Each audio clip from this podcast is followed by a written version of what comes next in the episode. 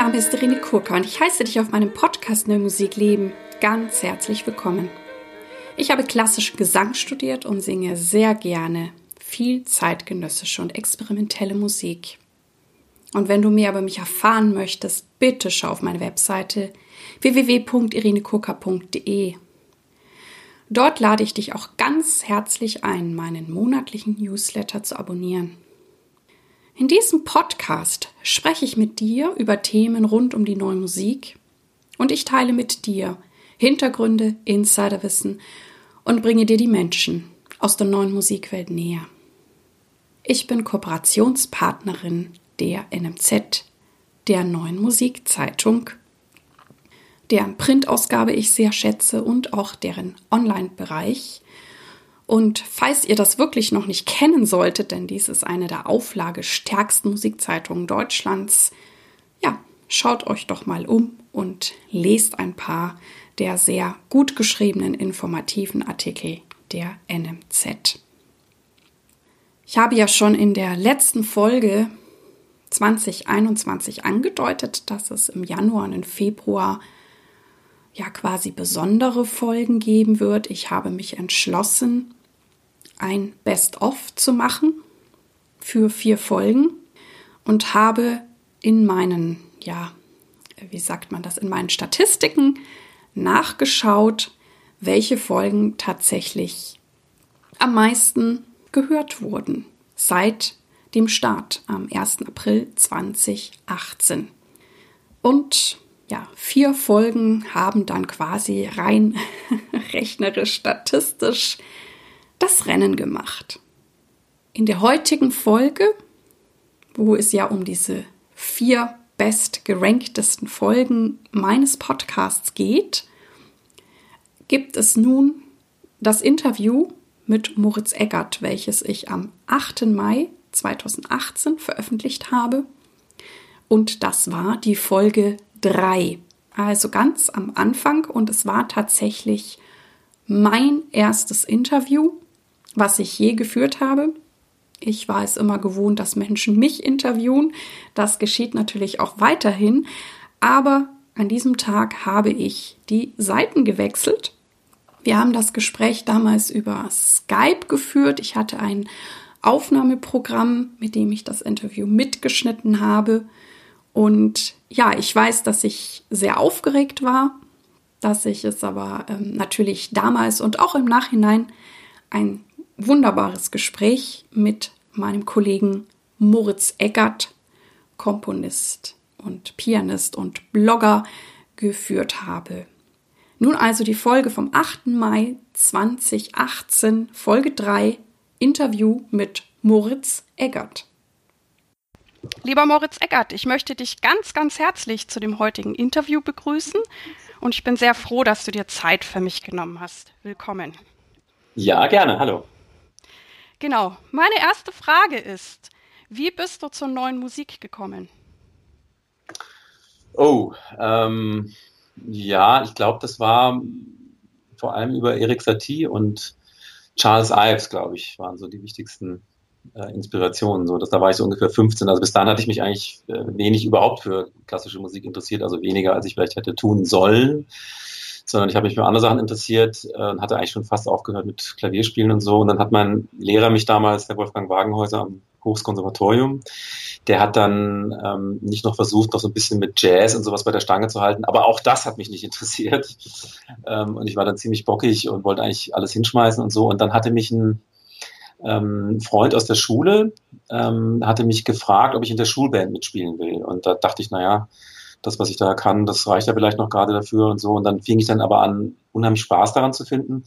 Habe für diese Band äh, dann Songs komponiert und habe auch ähm, dann noch in anderen Bands gespielt und das wurde dann immer mehr. Dann habe ich mich dann doch wieder für Jazz interessiert und dann habe ich mich wieder für Klassik interessiert und dann habe ich ganz viel gespielt und dann habe ich einfach ähm, auch Musik kennengelernt, eben von ungewöhnlicheren Komponisten, wie zum Beispiel Erik Satie.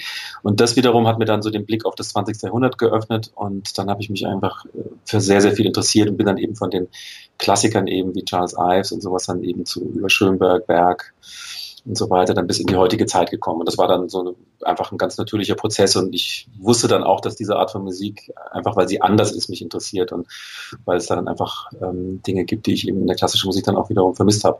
Aber ich habe dann beides immer gemacht. Also bis heute eigentlich äh, hat sowohl alte klassische Musik wie auch neue Musik immer einen Platz bei mir. Ja, ich weiß, du hast ja ein sehr, sehr breites Spektrum und was auch in die Kompositionen einfließt. Ähm, wenn du sagst, ähm, damals neue Musik mit Erik Satie und Ives, heißt es dann, ähm, also war das eher das Klavierspielen oder auch schon das Komponieren? Ja, das ging schon so mit dem Klavierspielen einher, weil in der Klavierklasse da von Wagenhäuser waren eigentlich alle auch Komponisten. Also ich weiß, meine Freunde damals, ähm, zum Beispiel der Jörg Sandner oder Bernhard König, also Kollegen, die ich auch immer noch kenne, ähm, die haben auch komponiert, die hatten auch Bands und ich dachte eigentlich, das ist ganz normal, dass man komponiert. Also ich war damals wirklich so naiv, dass ich glaubte, dass wenn man Klavier spielt, dass man dann auch automatisch komponiert, weil die Komponisten, die ich gespielt habe natürlich zu der Zeit, wie Chopin oder Mussorgsky oder sowas, die waren natürlich alle auch Pianisten. Und ich dachte, das ist ganz normal. Und das ist halt nur nicht alle schaffen. das ist auch mal ein interessanter Blick. Vielen Dank. Ähm, so was macht, ja? Natürlich, ja. Also ich habe mir nichts Besonderes dabei gedacht, dass ich komponiere. Das kam irgendwie ganz natürlich. Und ich habe das erst später gemerkt, dass das vielleicht doch nicht jeder macht. Und äh, ja, so kam es. Das ist großartig, ja. Was macht für dich gute neue Musik aus? Ja, also wenn ich einfach nicht von vornherein schon weiß, wie es weitergeht. Also das ist, glaube ich, ein ganz wichtiger Punkt. Ähm, man kennt das, es gibt es ja auch bei klassischer Musik, wenn man jetzt mal so etwas durchschnittlichere äh, Musik aus dem Barock oder sowas hört oder das äh, 85. Vivaldi Blockflötenkonzert, dann wird man jetzt nicht direkt überrascht, würde ich mal sagen. Ähm, das heißt, es, das Stück beginnt, das hat eine bestimmte Stilistik und das nudelt halt so vor sich hin.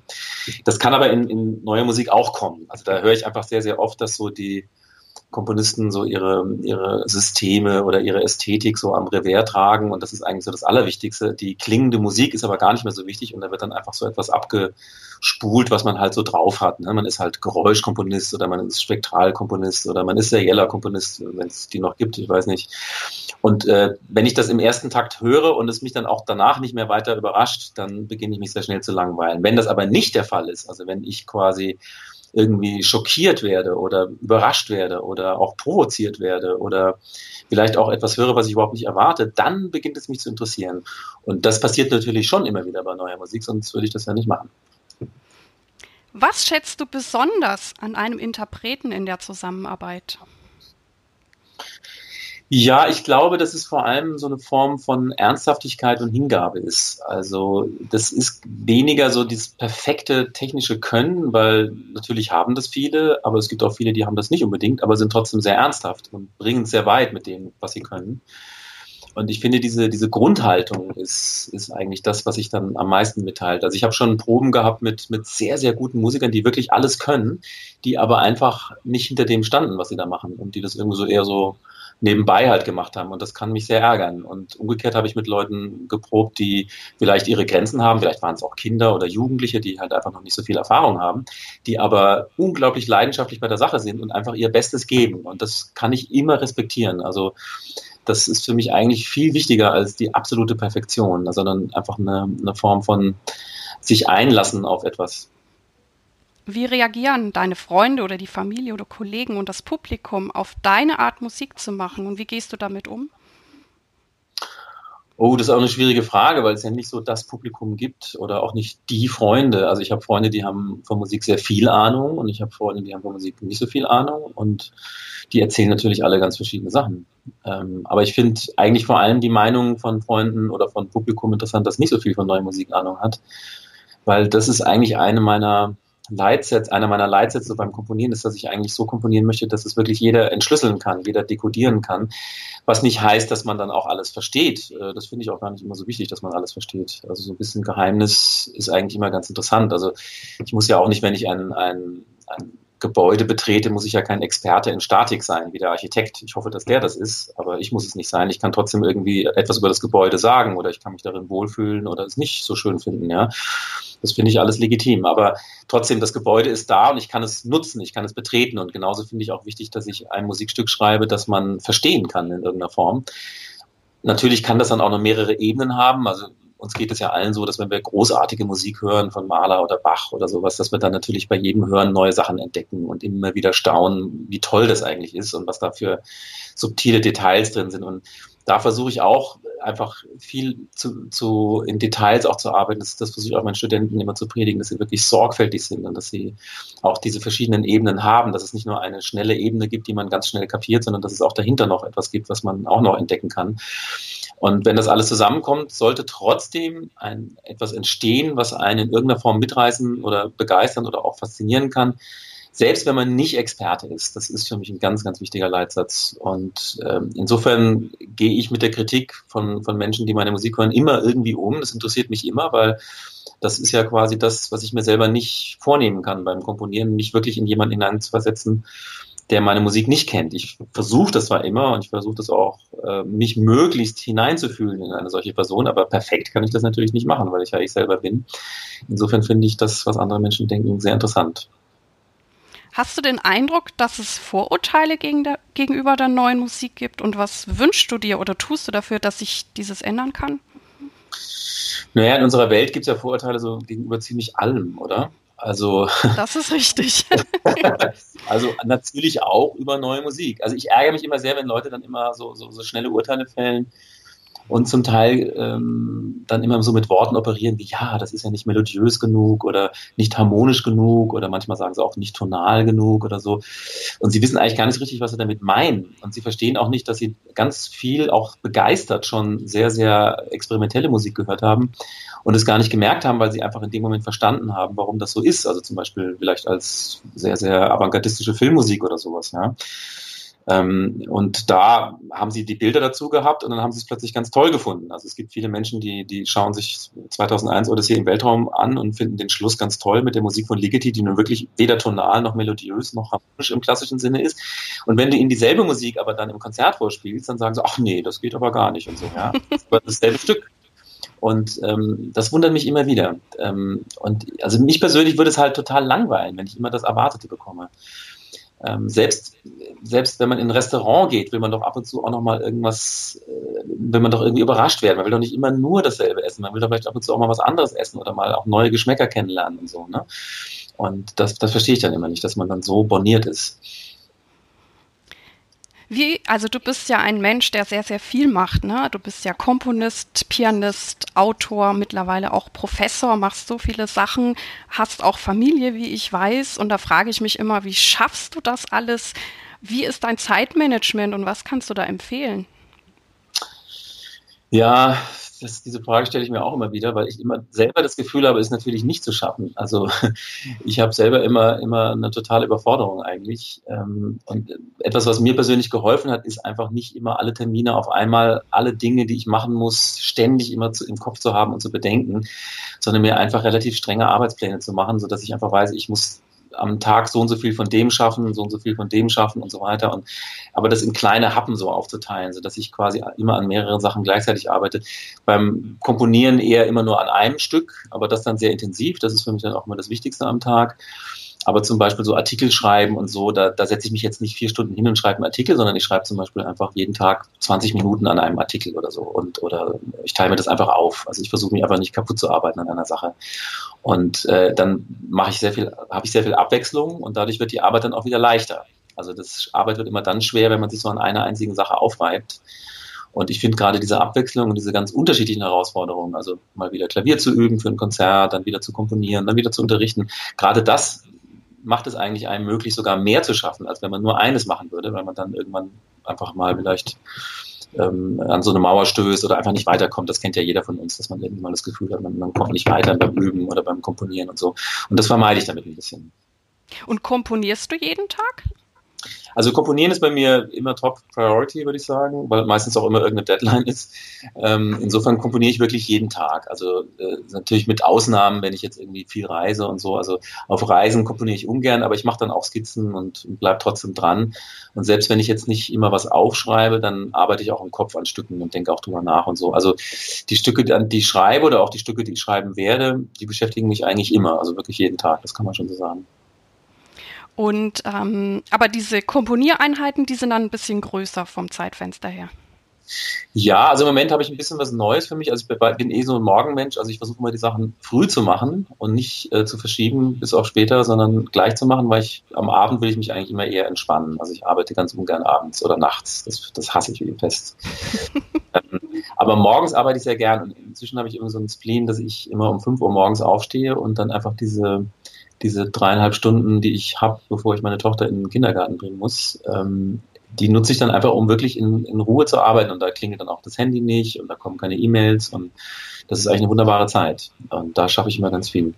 Und da kommst du ja richtig gut in so einen, so einen Workflow rein, weil dann bist du ungestört, hast das Wichtigste genau. geschafft und danach läuft der Rest von selbst wahrscheinlich. Ja, ich habe da noch gar nichts geschafft. Also das Schöne daran ist, man steht auf und das, das Gehirn ist halt noch ganz frei. Also das ist noch nicht zugemüllt mit SMS und, und WhatsApp-Nachrichten und, und dem, was man in der Zeitung gelesen hat oder was einen gerade aufregt und so. Und ich versuche diesen ganz äh, unschuldigen Zustand des Geistes zu nutzen, weil ich merke dann, dass die Ideen auch anders sind ähm, am frühen Morgen.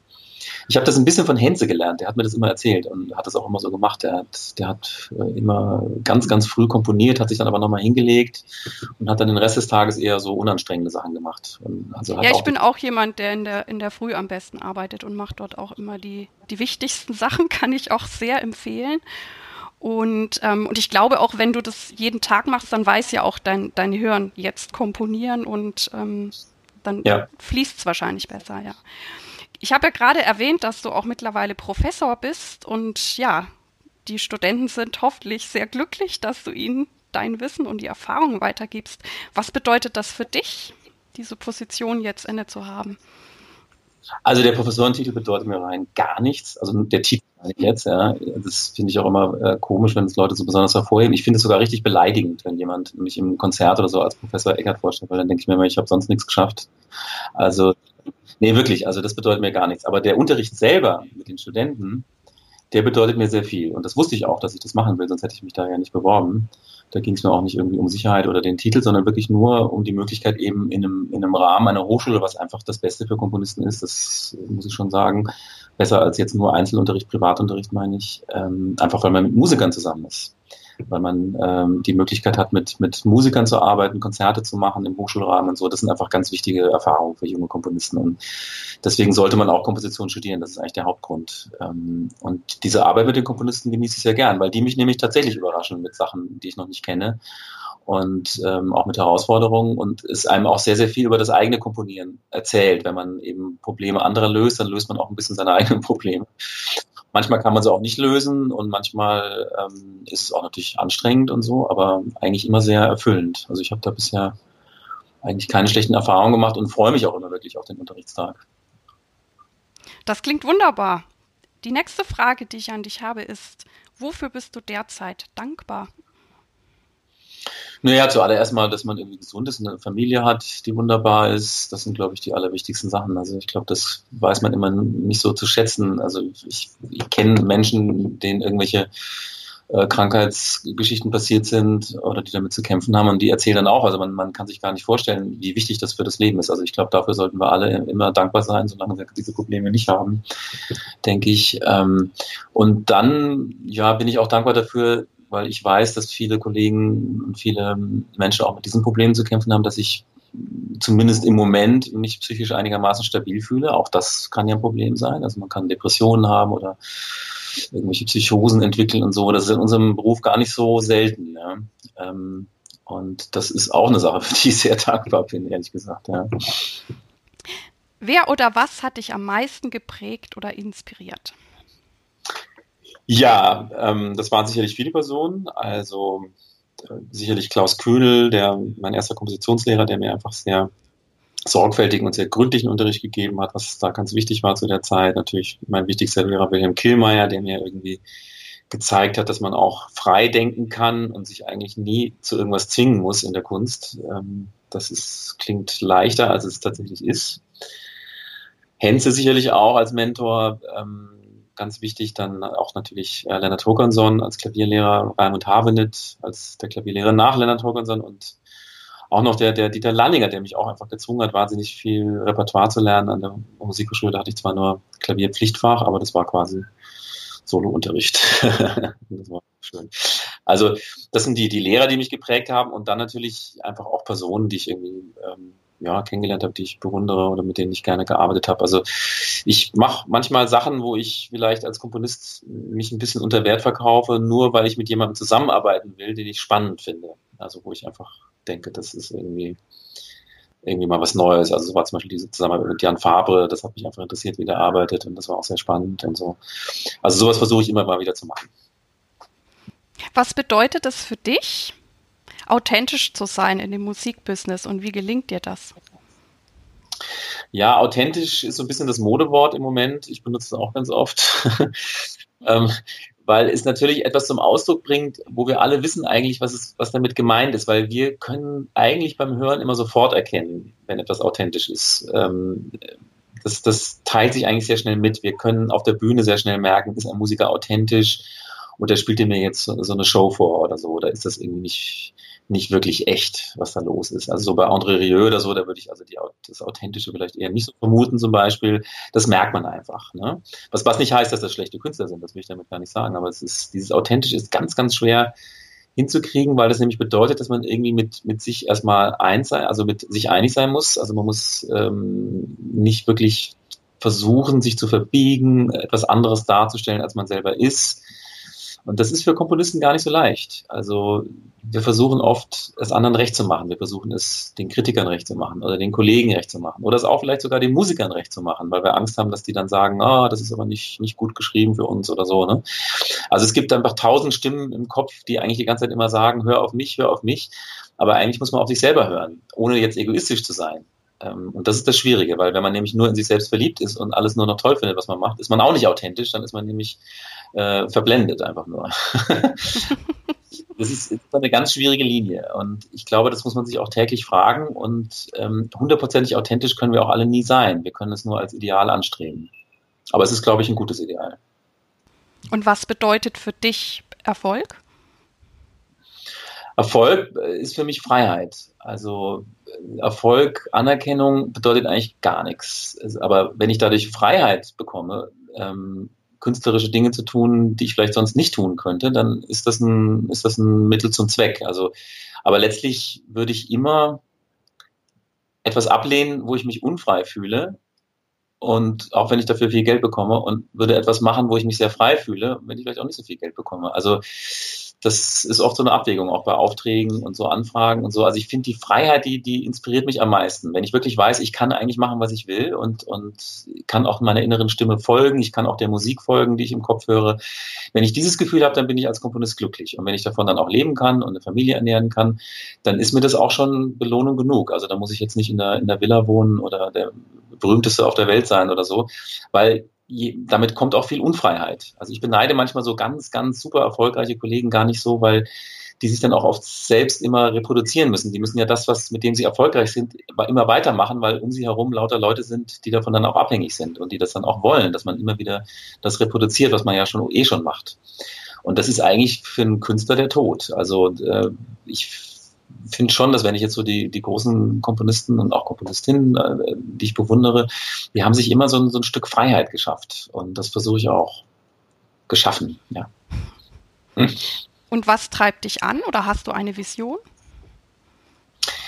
Ja, also ich glaube schon, dass, dass wir alle Teil eines komplexen ästhetischen Diskurses sind, um das mal ein bisschen intellektuell zu sagen, ähm, äh, wo wir alle eine Rolle spielen. Und ich glaube, dass dass wir auch diese Verantwortung dieser Rolle spüren müssen. Das heißt, das ist da auch das, was ich nach wie vor meine mit Authentizität. Also diese innere Stimme ist das, was wirklich auch was verändern kann und was auch, auch neue Impulse bringen kann in die Musik und was neue, neue Wege auch auföffnen kann. Wenn ich immer nur das bestätige, was es eh schon gibt, äh, werde ich vielleicht bewundert und alle finden das ganz toll, aber ich, ich füge diesem, diesem Diskurs nichts Neues hinzu. Und ich glaube schon, dass, dass ähm, wir da einfach ständig immer wieder etwas suchen müssen, immer wieder weitergehen müssen und immer wieder auch das überdenken müssen, was wir schon haben und so. Nur dann können wir eigentlich wachsen. Das ist, ist auch ein gesunder Impuls. Und da möchte ich eigentlich Teil davon sein. Finde ich eine sehr schöne Antwort. Gefällt mir gut. Ähm, meine letzte Frage ist, welchen Tipp möchtest du jungen Künstlern geben? Ja, auch ähm, euch die Freiheit, äh, ihm, dass, dass, dass, dass die Freiheit einfach sich möglichst lange, ähm, dass man sich die Freiheit möglichst lange be bewahrt. Also dass man, selbst wenn man studiert und dann auch auf den Lehrer hört oder die Lehrerin und auf die Kollegen hört, die alles Mögliche erwarten, dass man immer sich einen ganz kleinen Garten zurückhält, der nur für einen selber ist und in dem man seine eigenen Pflanzen pflanzt und in dem man sich auch nicht reinreden lässt. Ich glaube, dass es diesen Garten bei jedem kreativen Künstler geben muss und der muss auch letztlich geschützt werden vor Kritik und vor vor zu viel Einflussnahme. Also damit will ich nicht sagen, dass man nicht auf Kritik hören soll oder dass man nicht besser werden soll, ganz im Gegenteil. Aber es muss etwas von einem geben, an das man glaubt und an das man, das man auch pflegen will und das man ähm, zum Blühen bringen will. Und da muss man dann auch sich ein bisschen immun machen gegen zu viel Beeinflussung. Weil im Grunde wollen eigentlich alle nur auf einen einreden und äh, irgendwas erzählen, aber das, das, die beste Message, die man eigentlich, finde ich, jemand mitgeben kann, ist, dass, dass äh, er oder sie sich eben Freiheiten suchen sollte. Und ähm, diese Message gebe ich meinen Studenten schon sehr, sehr intensiv. Aber wenn sie dann nicht auf mich hören, dann ist das auch ihre Freiheit. also ich finde, du hast großartige Antworten gegeben. Also mich hast du total inspiriert. Ich hoffe, dass das auch die Hörer inspirieren wird. Und ich bedanke mich ganz, ganz herzlich, dass du dir heute die Zeit genommen hast für dieses Interview. Und ja, ich freue mich, dich auch bald wiederzusehen. Ja, sehr gerne, Irene. Ja, und viel Erfolg mit deinem Podcast und deinen ebenso vielen Projekten. Passend zum heutigen Interview mit Moritz Eckert darf ich bekannt geben, dass gerade eine neue CD von Moritz beim Label Spektral erschienen ist.